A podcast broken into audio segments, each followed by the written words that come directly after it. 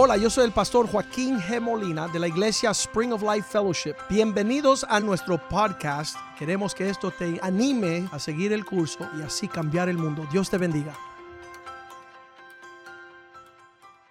Padre, damos gracias por esta mañana, nos deleitamos en tu presencia, damos gracias por la vida de Nick.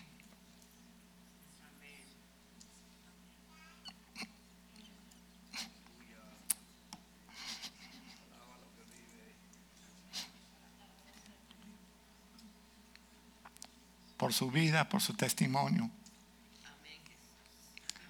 Porque Él está enseñando a otros jóvenes a ponerte en ti en primer lugar. Bendícelo. Úngelo. Que su lámpara siempre repose.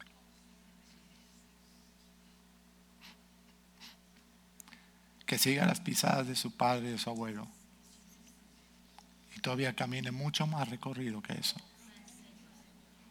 Te bendecimos esta mañana. Unge mis labios. Que no sea palabra de hombre.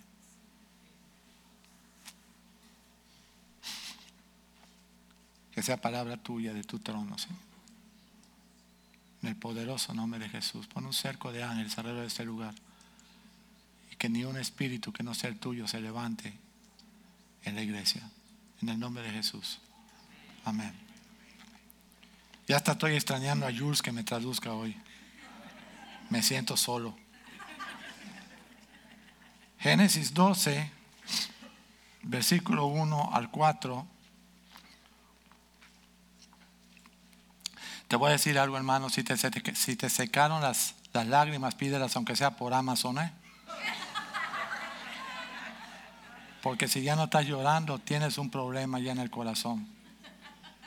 Pídelas por Amazon, por donde quieras, eBay, pero las necesitamos. Porque las lágrimas, mira, limpian el alma.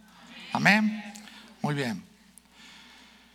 Génesis 12, capítulo 1, el Señor dice, pero Dios había dicho a Abraham, vete de tu tierra, vete de tu parentela, vete de la casa de tu padre a la tierra que te mostraré. Y haré de ti una nación grande, te bendeciré, engrandeceré tu nombre, serás bendición, bendeciré a los que te bendijeren y a los que te maldijeren maldeciré. Y serán benditas en ti todas las familias de la tierra. Dice luego, y se fue Abraham. Amén. Dice luego allá mismo, y era Abraham de edad de 75 años cuando salió de Aram. Te quiero decir que cuando el Señor le señaló a Abraham salir de su tierra, Abraham tenía un padre que se llamaba Taré, Abraham tenía tierras, Abraham tenía dinero, Abraham tenía una esposa, Abraham era heredero de lo que le fuera a dejar el papá, Abraham tenía animales, tenía siervos. Vamos a decirlo en, en español claro, Abraham estaba acomodado, estaba acomodado, no tenía necesidad de moverse, mucho menos de que te voy a mandar a una tierra que yo te mostraré, que no sabes cuál es. Amén. Que no sabes cuál es. Te puedo asegurar que en el corazón de Abraham, cuando él salió, la única memoria que había en su, en su mente era, Señor, para hacer este viaje dependo 100% de ti. Y para hacer el viaje cristiano también dependes 100% de Dios. Dependes de su amor, dependes de su gracia, dependes de su misericordia, dependes de su bondad, dependes de su paciencia para hacer un viaje hacia el cristianismo. Los que de verdad un día llegamos aplastados por la piedra. Yo no llegué quebrantado. Quebrantado es cuando alguien te lleva a Cristo y tú caes sobre la piedra y hay un quebranto. Yo llegué sepultado, aplastado por la piedra, por mi dureza de corazón. La noche que yo recibo al Señor y que me dicen lo que es ser cristiano, que es caminaba para allá y ahora hay que caminar para el sentido opuesto, un, un giro de 180 grados, eso para mí significaba salir a una tierra que yo no conocía. ¿Cuántos se identifican con eso? Entonces, Ahora tengo más tiempo porque es español solamente, pero voy a hablar el contexto que es lo mismo. De verdad que ser cristiano es una obra de Dios en nosotros. No hay otra. Si tú piensas que puedes ser cristiana o cristiano porque tú tienes deseos, porque tú lo puedes hacer, porque tú se lo ofreciste a Dios, te estás engañando. Tú solamente puedes ser cristiano porque el Señor te escoge y toca tu puerta. Si tú abres y lo dejas entrar, deja que entre y limpie toda tu casa, que es tu corazón. Déjalo que llegue hasta el fondo del patio. Deja que saque toda la basura. Todo. Que limpie todo. No dejes un cuarto cerrado. No, aquí no. No, esta área no. No, a este no. Esto no. No, deja que se lleve todo. Ya. Hasta tus adicciones si las tienes. Todo. O desde tus adicciones. Deja que se lleve todo. Ahora, ese caminar, esa salida, el, romper yugos, el romper maldiciones, como predicaba Pastor Rivera en la conferencia de matrimonios, eso te va a costar todo. No te engañes, pero no lo vas a hacer tú, lo va a hacer Cristo en ti. Dice la Biblia, Cristo en nosotros, la única esperanza de ver la gloria de Dios. Es Cristo. Amén. No te pares como, como el, el, el, fariseo. Padre, qué buen cristiano soy. Mira qué buenas obras hago. Mira qué bien hago. Mira cómo diezmo. Mira cómo sirvo. Y a partir de hoy voy a ser más santo. Y a partir de eso, no seas hipócrita. No seas mentiroso. Mejor párate y di, Señor, soy una basura y tú me conoces. Me sacaste del muladar. Soy una, nada, nada de mí servía. Pero si a ti te place, tómame. Restáurame revélate en mí, reconcíliame contigo, permíteme restituir. Eso sí lo podemos decir. Y Dios que escucha la oración del afligido, responde. ¿Cuántos saben eso? No, no, no, no te pares a presumir teología. A Dios no le vas a presumir nada. Dile, Señor, yo no sirvo, pero tú en mí puedes hacer lo que tú quieras. Tú eres el alfarero y yo soy el barro. Amén. Y te voy a decir algo. Si lees bien dice, y había dicho Dios. O sea, que varias veces le dijo a Abraham y como que Abraham se hacía el bobo también, ¿ah? Porque ya había dicho, pero él no había salido. Finalmente sale. Pero sabe Abraham que a partir de ese momento va a depender 100% de Dios. Y tú y yo dependemos 100% de Dios. En todo. En todo. Amén. Antiguo Testamento, ¿verdad? Vamos al Nuevo pues se pone mejor también. En Lucas 9, 23, Jesús le decía a todos, acuérdate que cuando se juntaban, se juntaban multitudes de cuatro mil, de, de, de siete mil sin incluir mujeres y niños, multitudes, pero ¿cuántos los seguían de verdad? Doce. Multitudes iban a hacer por los panes, por los milagros, por esto, por lo que es, hasta por criticarlo. Pero fieles a él, doce y uno era Judas.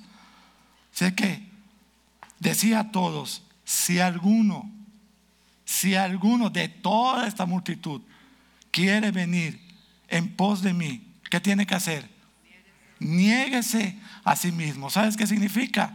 Abraham, sal de tu tierra Sal de tu parentela, sal de tu comodidad, sal de, tus amigotes. ¿Cuántos teníamos amigotes antes de Cristo? Ok, solo yo. Ustedes no. Amigotes.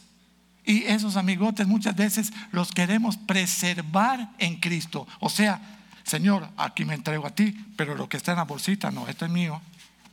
Esto sí no te metas con mis amigotes ni con mi relación. No. Sal, Abraham, deja tu casa, deja tu tierra, deja tu parentela, deja todo lo que te estorba para depender 100% de mí. Tú dependes de Dios. Si tú no lo sabes, hoy es el día que lo vas a saber. Y a Dios le encanta que tú y yo dependamos de Él. ¿Por qué? Porque fuimos creados para ser hijos. Si tú te vas a la genealogía de Jesús en Lucas 3, al final dice, y Adán, hijo de Dios. Nosotros fuimos creados para ser hijos, fuimos creados para depender de Dios, fuimos creados para decirle Padre, papá, Abba Padre, papá lindo, aquí estoy. Haz conmigo lo que tú quieras. Lo que tú quieras.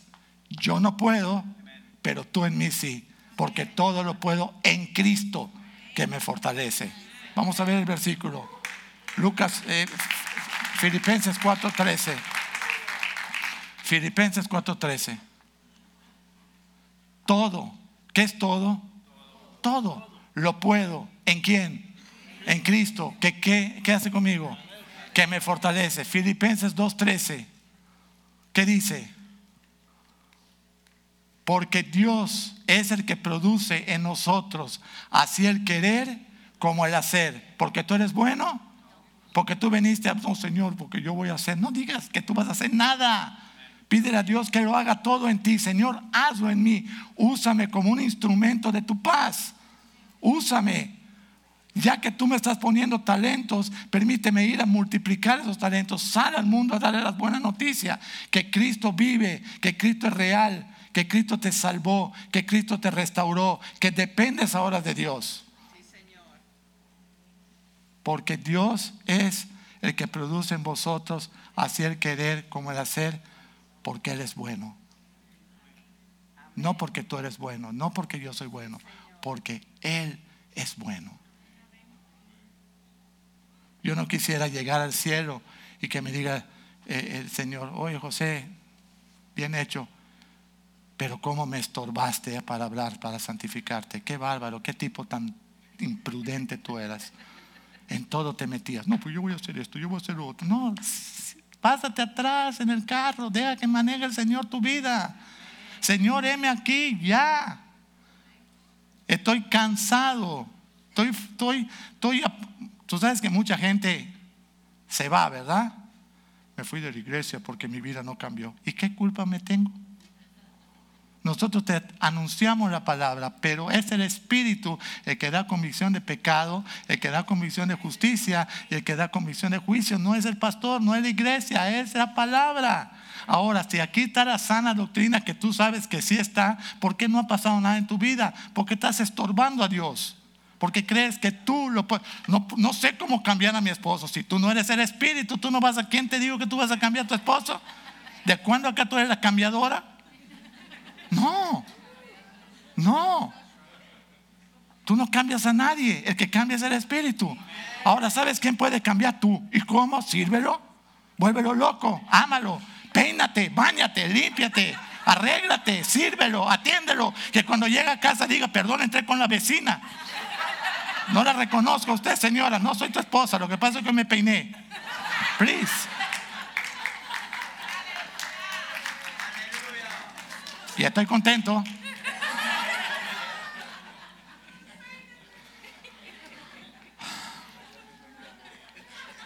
Ya pasó, ya pasó la ola, ya pasó. Va a haber otra, pero esta ya pasó. Lucas 9:24. ¿Qué dice? Porque todo el que quiera salvar su vida, la perderá.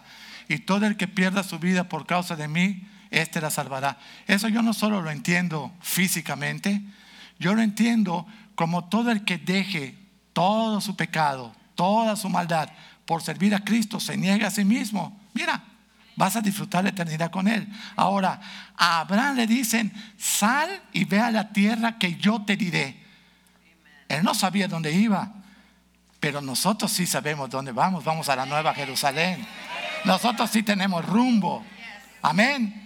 Ahora, ¿dependemos de Dios? Sí, pero nosotros sabemos dónde vamos. Vamos a la ciudad santa, donde hay calles de oro y donde hay un mar de cristal. Dan un aplauso a Cristo para que te medio animes. Aleluya. Ahora, nosotros, nosotros no estamos solos en nuestro caminar cristiano. Amén. Vamos a leerlo en Juan yo espero que cuando menos hayas traído una pluma, hermano, no me desanimes. Tú no tienes una brillante memoria, tan brillante que digamos. Una plumita, dos, tres versículos para que en tu casita digas, ¿dónde dice esto que estaba hablando ese hombre? ¿Qué dice entonces? Juan 14, desde el 15. Si me amas, guarda mi palabra. Y yo rogaré al Padre y os dará otro consolador para que esté con vosotros para siempre. Siguiente. El Espíritu de verdad, el cual el mundo no puede percibir porque no le ve ni le conoce. Pero vosotros le conocéis porque mora con vosotros. Cristo estaba con ellos en ese momento, pero estará dentro de vosotros. Ahora, cuando te pregunten, ¿y tú conoces a Jesús? Claro, aquí vive, mira, y no paga renta. Aquí vive, en este corazón vive. Y el Espíritu Santo aquí vive. ¿Y sabes qué? Todo lo que tú ves en mi vida es fruto de su amor. Todo lo que Él ha hecho en mí. Amén. Aleluya. Qué tremendo que dice el 18. ¿Qué dice en el 18? No os dejaré huérfanos, vendré a vosotros. El problema, provenimos de familias descarriadas, donde el padre abandona la, casa, donde hay violencia. Les, les, dije en los dos servicios, en México nosotros tenemos dos Spring of Life, uno que está en Yucatán y uno que está en un estado que se llama Guanajuato. León, que es la ciudad, Guanajuato. En Yucatán, bueno, está la iglesia que, que nosotros habíamos levantado en el inicio con el pastor Molina, y acá en Guanajuato, la iglesia que levantó el pastor Willy Tun. En Guanajuato el problema es que hay mucha violencia doméstica. ¿Por qué? Porque Guanajuato es un estado donde hay mucho dinero, porque hay mucho trabajo. Millones de pares de calzado se producen semanalmente allá y se exportan a todas partes. Donde diga México, se está produciendo el 90% en Guanajuato y el otro en Monterrey y el otro en Guadalajara, pero el fuerte es Guanajuato. Bueno, ese hombre, ese obrero, que es un obrero calificado, cuando recibe su dinero, es una buena paga. Agarra el dinero y como no tienen a Cristo, ni son cristianos, solamente tienen religión de domingo, ese hombre se va a los bares, a los billares, a las cantinas, se gasta todo el dinero, todo el dinero y llega a casa cero. Cuando llega a casa cero, pide comida, pide ropa limpia, pide esto, pide otro. Y la esposa no puede dar porque tiene además tres o cuatro hijos. Entonces, ¿qué viene? La violencia doméstica. El hombre normalmente se va de la casa, abandona su hogar. Esa señora, esa mujer, tiene ahora que salir a la calle a trabajar. ¿Y esos niños con quién crecen? Encomendados en un vecindario, solos en la calle, con el internet, con la computadora, con lo que tú quieras. Lo único que no crecen viendo una familia estable en Cristo, como ahora tus hijos ven a tuya. Entonces, ¿qué es lo que pasa? Que esos muchachos cuando crecen se vuelven unos malcriados. Ese muchacho ahora va a ser peor que su papá. Entonces hay una, una cadena que no se logra romper por causa de que nosotros los cristianos no hemos dado un testimonio correcto de lo que Cristo puede hacer en una familia. Voy a hablar, voy a profundizarlo más y lo voy a decir mejor. Nosotros en esta iglesia, desde la visión que te la voy a leer al final, la carga del pastor Molina de toda la vida ha sido la familia la familia, la posición del esposo, la posición del hombre, la posición del carácter del hombre, la posición de la mujer. Escucha, hemos sido enseñados, todos los hombres acá, que ustedes las mujeres son como un huerto. Nosotros tenemos que regarlo, nosotros tenemos que, ver que es abonarlo, ver que no tengan plagas para que ustedes florezcan y den un olor a mirra, aloe y a canela.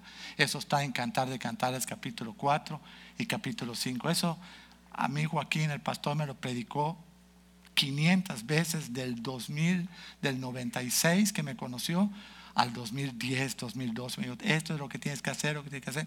Y eso es lo que uno, vamos a decir, quiere o intenta o hizo. Pero esa enseñanza se nos ha dado. Pero eso es una excepción en la iglesia. Practicar, predicar la hombría, formar el carácter de los hombres, decir a la mujer, mira, queremos que tu esposo se levante, pero no para maltratarte, para amarte. ¿Cuántas quieren ser amadas? ¿Cuántas quieren ser servidas? ¿Cuántas quieren ser bendecidas? ¿Cuántas quieren ser eh, honradas? Lo que un hombre tiene que, que hacer con su esposa. Eso lo estamos enseñando acá. Todos los lunes desde hace 22 años que, que va a cumplir la iglesia. 22 años. Ahora, ¿qué nos ha costado enseñar la hombría y el carácter? Muchas mujeres nunca entendieron el bien que iba a haber en su casa y se llevan sus esposos de la iglesia. Hermanas, no se lleven ustedes al suyo. Y si se lo llevaron, devuélvanlo. Le pertenece a Cristo y te lo está robando. Devuélvanlo. Amén. Eso que sucede, nosotros fomentando la familia. Entonces yo llego a Guanajuato, voy a, ver al pastor Willy y a su esposa y veo unas carteleras en las calles impresionantes, grandísimas. Dice, paren por favor la violencia doméstica. Y hay una mujer golpeada, y hay una suegra, o la mamá de la muchacha, o lo que es. Hasta la suegra quizá está defendiendo a su nuera, ¿no? Y está en el proceso.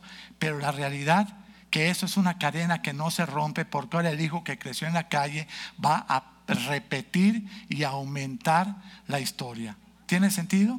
Entonces, esa historia se va haciendo peor y peor y peor y no hay quien frene esa violencia doméstica salvo Cristo en nosotros. Que tú puedas mostrar un matrimonio. Cuando mi esposo y yo llegamos a México, después de cinco años divorciados, nos criticaron, nos dijeron, nos maldijeron, de todo, pero una cosa no podían votar, el testimonio. Ellos sabían que yo era un loco. Ellos sabían que yo estaba divorciado, que yo había destruido todo y ahora ellos sabían que Dios nos había restaurado y nos encargamos de gritarlo a los cuatro vientos. Fuimos a la radio, fuimos a la televisión, fuimos a, los parques, fuimos a, donde sea. Miles de matrimonios, miles se restauraron. ¿Por Pastor Mediero? No, por Cristo. Cristo es el que restaura, no es Pastor Mediero. Nosotros solo somos los parlantes, las bocinas, los que anuncian la buena nueva. Entonces, todo ese proceso no hay forma de romperlo, salvo que Cristo entre a un hogar y cancele esas maldiciones. Esta es una iglesia de refugio para los matrimonios. ¿Cuántos saben eso? Si tú, si puedes dar un aplauso a Dios.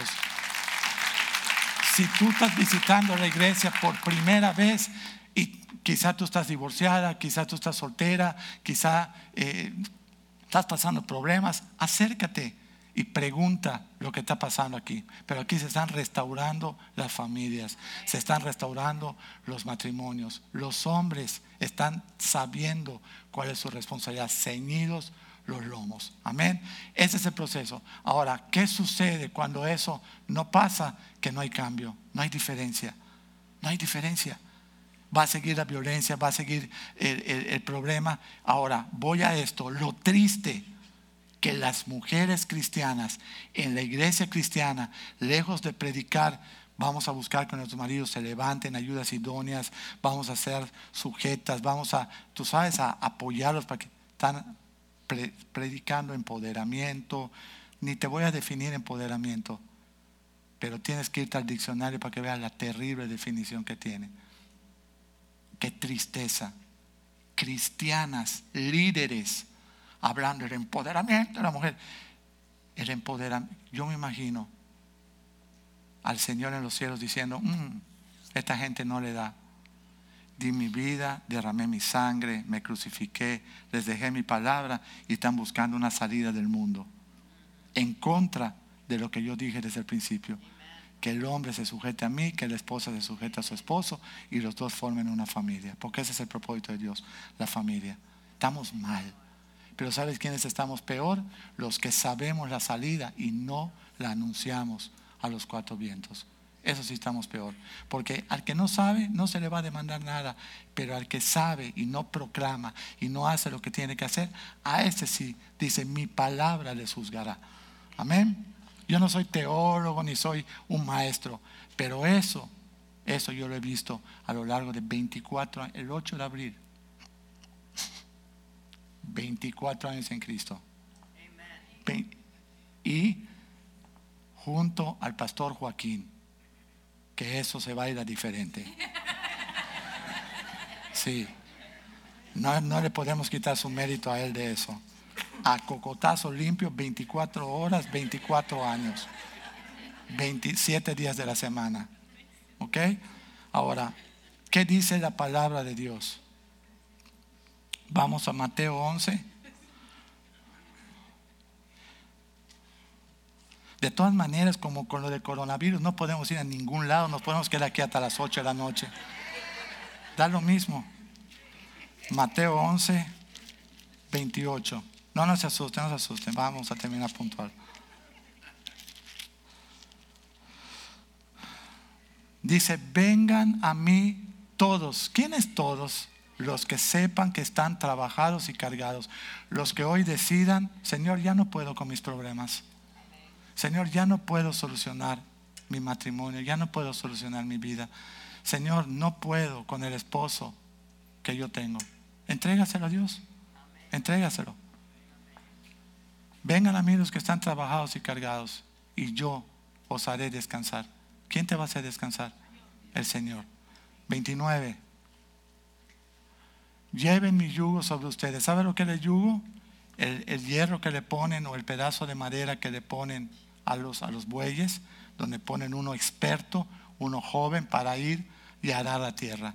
Entonces el pequeño se quería siempre movetear, pero se lastima y se enyuga y finalmente camina a la par del que está experto. Entonces dice, lleven mi yugo sobre ustedes y aprendan de mí que soy agresivo y soberbio. No, no dice eso. Y hallarán descanso para sus arrugas. ¿Tú has visto una mujer que no confía en Cristo? ¿Cómo está todo el día? Parece una fiera. Ah, soy cristiana, pero... Ah, wow. Y yo no, si no hubiera sido cristiana, lo crucificas a tu esposo. Gloria a Dios, que es aleluya. Unos caníbales así, de verdad. Gente que no cree nada, no dice nada, pero tiene la Biblia. No, pero mira, pastor, lo que aquí. No me hables del texto, háblame del contexto. ¿Qué te mandó a hacer el Señor? Con Cristo estoy juntamente crucificado, ya no vivas tú, viva Cristo en mí. Y déjale todo en manos del Señor. ¿Qué tienes tú que hacer, Señor? Estoy cansado, estoy trabajado. Señor, puedes ponerme y hacerme aprender que sea yo mansa, humilde, de corazón, para que yo haya descanso para mi alma. ¿Sabes, ¿Sabes tú que los millonarios están buscando casas de recreo, yates, para buscar paz y, tener un, momento de reposo? Es gratis en Cristo. Gratis. Amén. Gratis. Tengo que sacar mis apuntes hoy porque quiero hablar varias cosas. Amén. Tú no puedes cambiar, pero te voy a decir que te cambia. 1 Corintios 15, 10. Acaba de decir el pastor Nick. Primera de Corintios 15, 10. Dice Pablo, pero por la gracia de Dios soy lo que soy. Y de su gracia, dice, y su gracia no ha sido en vano para conmigo. Antes he trabajado más que todos ellos, pero no yo, sino la gracia de Dios conmigo. ¿Cuántos saben que la gracia de Dios está sobre tu vida? Y Él te quiere rescatar. Amén. Y, y, restaurar. Y ¿Tú crees que el Señor no quiere una casa en paz? Él la quiere. Una casa en gozo con tus hijos, con tus generaciones. Él lo quiere. No le estorbemos. Señor, perdóname por estorbar la obra. Estoy haciendo las cosas a mi manera. No lo quiero hacer. Por favor. Según de Tesalonicenses 1:12.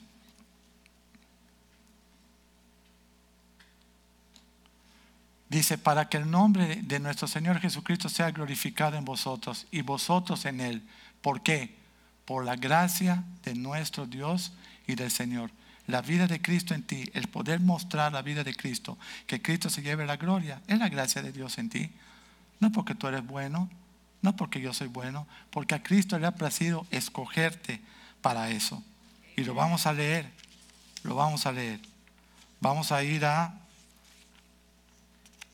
déjame darte el versículo, Efesios 1, del 3 al 7. Súper importante lo que estamos hablando. Te estoy mostrando la gracia. Dice, bendito sea el Dios y Padre de nuestro Señor Jesucristo, que nos bendijo con toda bendición espiritual, pasado, presente, futuro.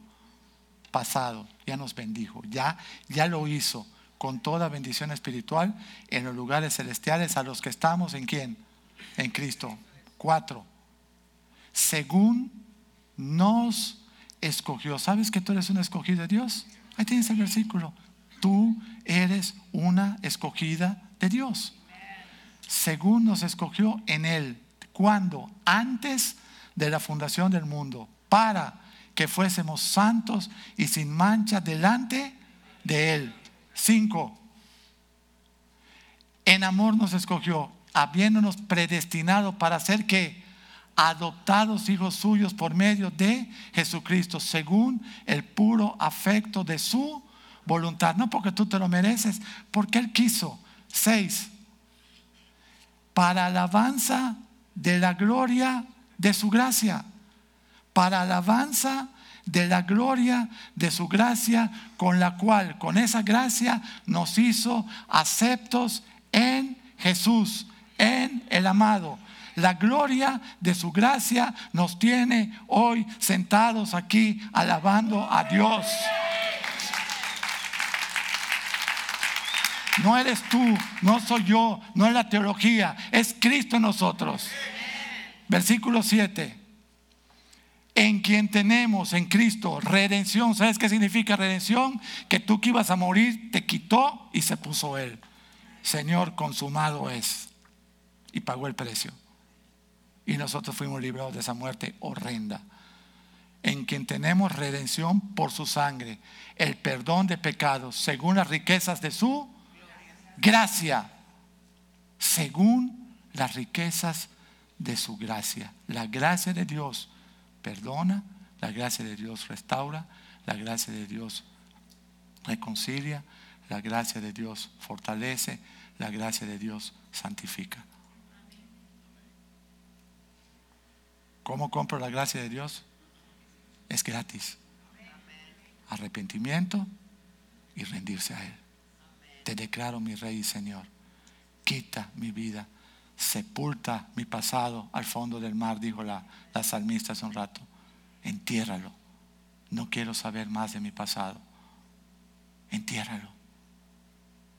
Apártalo. Me acuerdo en casa de nosotros éramos una familia, no fuimos tantos hijos, pero la familia nuestra de mi padre y mi era una familia grande. Y si mi madre hacía un cumpleaños, ella no tenía que invitar a nadie y llegaban 250 personas a la casa. No menos que eso. Yo decía, mami, si tú invitas a alguien aquí, van a tener un estadio. Pero cuando yo me convertí, 250 personas nos cerraron la puerta y rechazaron a Cristo. ¿Y sabe lo que hicimos? Sacudimos nuestros pies y fuimos en pos de los hambrientos y los sedientos porque algunas veces tú quieres obsesionarte con la gente que ya te dijo cien veces que no le interesa ser cristiano y estás dejando que se mueran los que sí están afuera esperando eso. Qué tremendo, ¿eh? No hay profeta ni en su tierra, ni entre los suyos, ni entre su parentela. Esto no quiere decir que no lo vamos a intentar. Tú vas y les testificas una vez, dos veces, tres veces, diez veces pero después, ¿qué vas a hacer? ¿Seguir con tu misma gente? No. Pastor, ¿y qué me cuesta ser cristiano? Todo, todo. El que te diga menos que eso te está mintiendo. Te cuesta todo ser cristiano. Segunda de Corintios 7. Pablo. Yo creo que estamos aprendiendo un poquitito, ¿verdad? Para que nosotros no salgamos, bueno, esa es la opinión del pastor Mediero, pero yo, él no conoce a mi familia, son buenísimos, todos. al que yo le pregunto, tiene una familia buenísima. Digo, qué bueno, no los he visto en la iglesia, no, no, no son creyentes, ah, ok. Entonces no son tan buenos como te lo dicen. ¿Ok? Ese suspiro me gustó. Fue un suspiro así de cansancio espiritual. Segunda de Corintios 12, podemos poner desde el 5. Pablo está hablando que fue al tercer cielo, que si fue, eh, fue arrebatado al paraíso y oyó palabras inefables. En el 5 dice, segunda de Corintios 12, 5, de tal manera me gloriaré. De tal hombre me gloriaré, pero de mí mismo en nada me gloriaré, sino en mis debilidades. Mira lo que está hablando Pablo. Versículo 7. Sin embargo, si quisiera, bueno, vamos a leer el 6. Sin embargo, si quisiera gloriarme no sería insensato, porque digo la verdad que había ido, pero lo dejo para que nadie piense de mí más de lo que en mi ve u oye de mí. 7. Mira lo que dice el 7. Y para que la grandeza de las revelaciones no me exaltase desmedidamente, me fue dado un aguijón en mi carne, un mensajero de Satanás que me abofetee para que no me enaltezca de sobremanera. No me quiero enaltecer. No quiero pensar que algo de lo que está sucediendo en mi vida es por mí, porque yo soy muy bueno, porque yo... No, es por Dios. El 8. Respecto a lo cual, dice Pablo, tres veces he rogado al Señor que lo quite de mí. 9. Y me ha dicho, Pablo, bástate mi gracia, porque mi poder se perfecciona en tu debilidad. Por tanto, de buena gana, dice Pablo, me gloriaré más bien en mis debilidades para que repose sobre mí el poder de Cristo. Versículo 10. Por lo cual, por amor a Cristo, me gozo en las debilidades, me gozo en afrentas. ¿Sabes qué es afrentas? Insultos, ataques, ofensas, etc.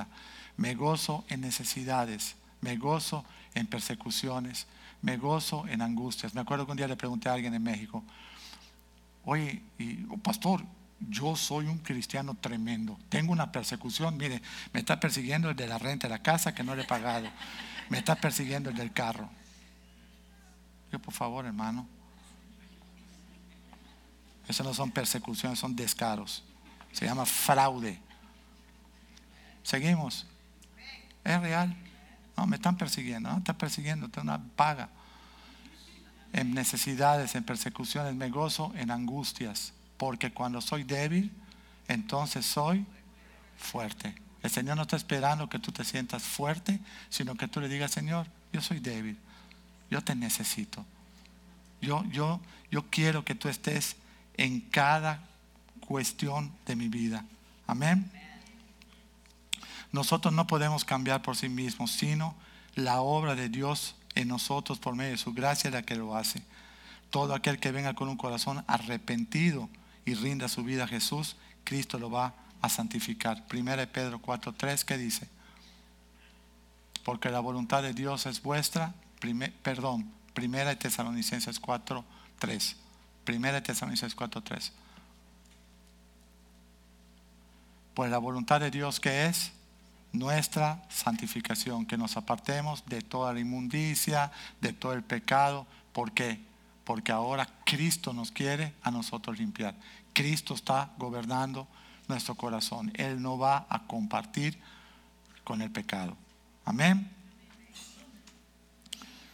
Déjame ir aterrizando el mensaje. Antes vamos a leer un poquitito también la, la visión, con eso vamos a acabar. Si nosotros en esta tarde tienes áreas de tu vida donde tú consideras que, Señor, yo no puedo cambiar, ¿qué puedo hacer? Vamos a Ezequiel 36, versículo 26. Mira la promesa mesiánica que, que dice el profeta Ezequiel. Os daré, dice el Señor, dice Dios, un corazón nuevo ¿Cuántos queremos un corazón nuevo? Y pondré un espíritu nuevo. Pero ve que espíritu está en minúsculas. Quiere decir que va a quitar el espíritu adánico, contaminado, y va a poner un espíritu nuevo dentro de vosotros. Y quitaré de vuestra carne el corazón de piedra. Y os daré un corazón de carne, tierno. 27. Y pondré dentro de vosotros mi espíritu. Y haré que caminen en mis estatutos. ¿Quién lo hace? Haré que caminen en mis estatutos y que guarden mis preceptos y los pongan por obra. Una obra que hoy puede empezar el Señor en tu corazón, si tú se lo pides. Señor, yo quiero un corazón nuevo de carne, yo quiero un espíritu nuevo y quiero tu Espíritu Santo en mí, porque necesito, Señor, que esto se cumpla. Yo quiero caminar en tu palabra, yo quiero caminar en tus preceptos. Tú lo tienes que hacer en mí. Amén. Muchos conocen el testimonio nuestro de mi esposa y yo. Jesús lo hizo a nosotros. Cuando, cuando nosotros nos restauramos, yo no tenía nada para ofrecer a mi esposa. Mi esposa no tenía nada para ofrecerme a mí. No teníamos nada para ofrecerle a nuestra hija, a Ceci. Nada. Más que el pecado, la vergüenza, la destrucción, lo que habíamos pasado por cinco años. Pero Dios en nosotros sí tenía para ofrecer. Para ofrecer. ¿Y sabes qué ofreció? Sanidad. ¿Sabes qué ofreció? Restauración. ¿Sabes qué ofreció? Reconciliación. todo lo hizo nuevo. Todo lo hizo nuevo. Ahora, ¿cómo ella ahora va a casarse con alguien con el mal testimonio de sus padres? Nuevamente intervino Dios y le dio un magnífico esposo, el pastor Palma. Y no solamente le da un magnífico esposo, no, ella tampoco interviene, ni yo intervengo, bueno, yo un poco, pero... Yo di una profecía cuando ella tenía 12 años, le dije, ve ahí tu esposo. Dice, ah, también me vas a casar, ¿no? Le digo, no te voy a casar yo el Espíritu, te va a casar el Señor. Y 10 años después me dice ella, papi, me quiero casar. Dije, ah, sí, ahora sí te quieres casar, ¿no? No. Pero eso era nosotros ida y vuelta. Era Dios obrando en esa casa. El Señor le concedió a ella casarse, cuatro nietas. Nosotros no intervenimos para ese regalo. Después Valeria tuvo leucemia. Nosotros no intervenimos para que Dios la sanase. La misericordia de Dios la sanó. Hemos decidido confiar en la gracia y en la misericordia del Señor. Aunque hubiéramos querido un buen matrimonio, para nuestra hija no hubiera pasado. Aunque hubiéramos querido una descendencia, no lo hubiéramos tenido, pero Jesús lo hizo. Y Jesús está dispuesto a hacerlo hoy contigo. En todo. Amén aunque hubiéramos querido venir a apoyar a nuestros pastores, no se hubiera podido. Jesús lo hizo. En febrero del año 2002 estaba un lunes en la noche de varones en México y el Señor me dio, según de Timoteo 3, los tiempos peligrosos, y me dijo, tú vas a ir a acompañar al pastor Molina de escudero de él. Pasaron 18 años, 16 años, y en abril de 2018 mi esposa me, me me despertó para decirme, Dios me ha hablado, ahora es el tiempo. Las relaciones entre México y Estados Unidos terribles, pedir una visa para un mexicano terrible, pedir una residencia terrible, pero me dijo el Señor, yo lo hago. No lo haces tú.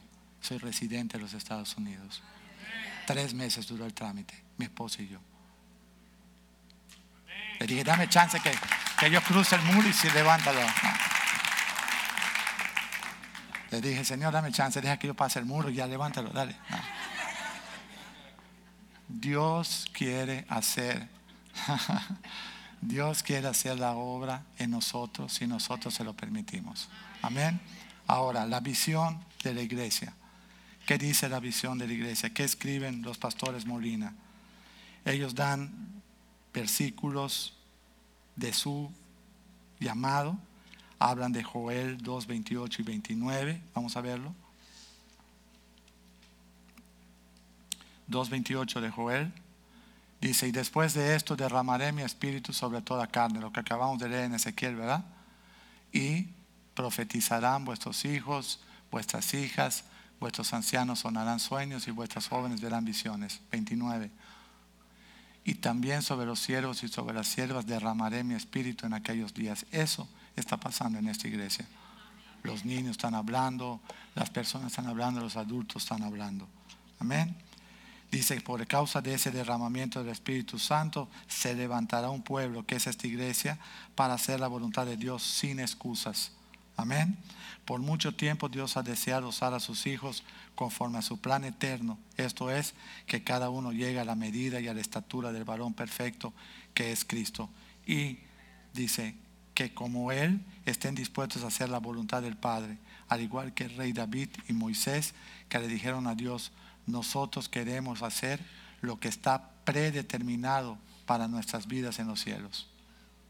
Cuando yo termino la prédica ayer, como este material me lo entrega Pastor Rivera el viernes para el discipulado, yo lo revisé pero no lo escudriñé, le dimos una vuelta.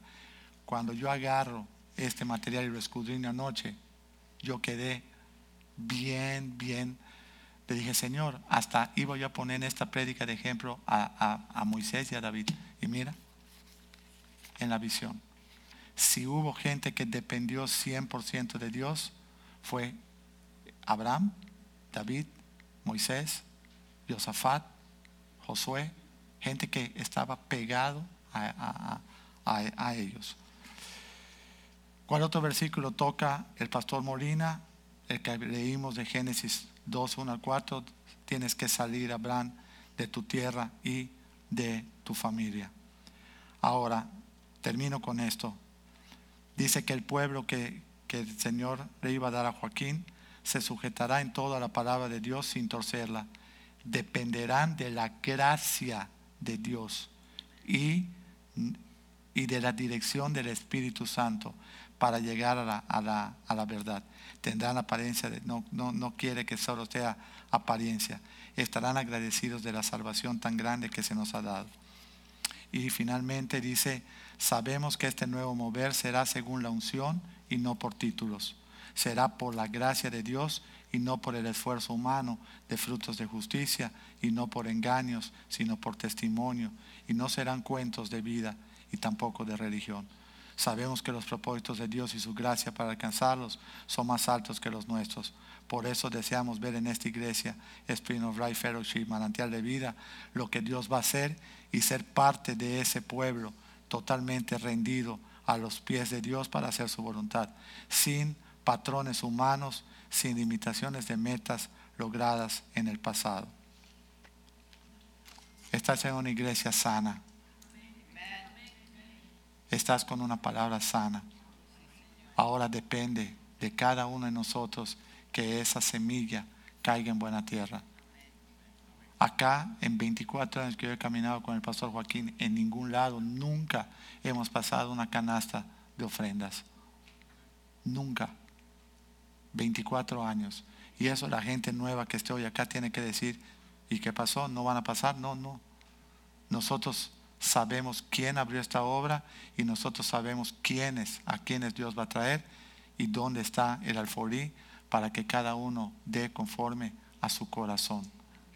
Pero nunca hemos hablado de dinero, nunca hemos pasado una canasta y nunca han ustedes conocido ninguna necesidad, porque la gracia de Dios ha sido suficiente en este lugar. Sé que le voy a pedir a los músicos que pasen, creo que habían preparado algo. Amén. Vamos a, ponernos de pie todos, por favor, hacer una alabanza y cerramos este servicio en oración.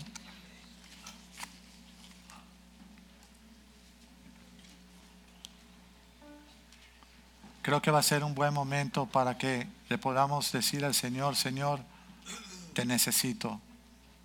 Te necesito más y más y más y más de ti.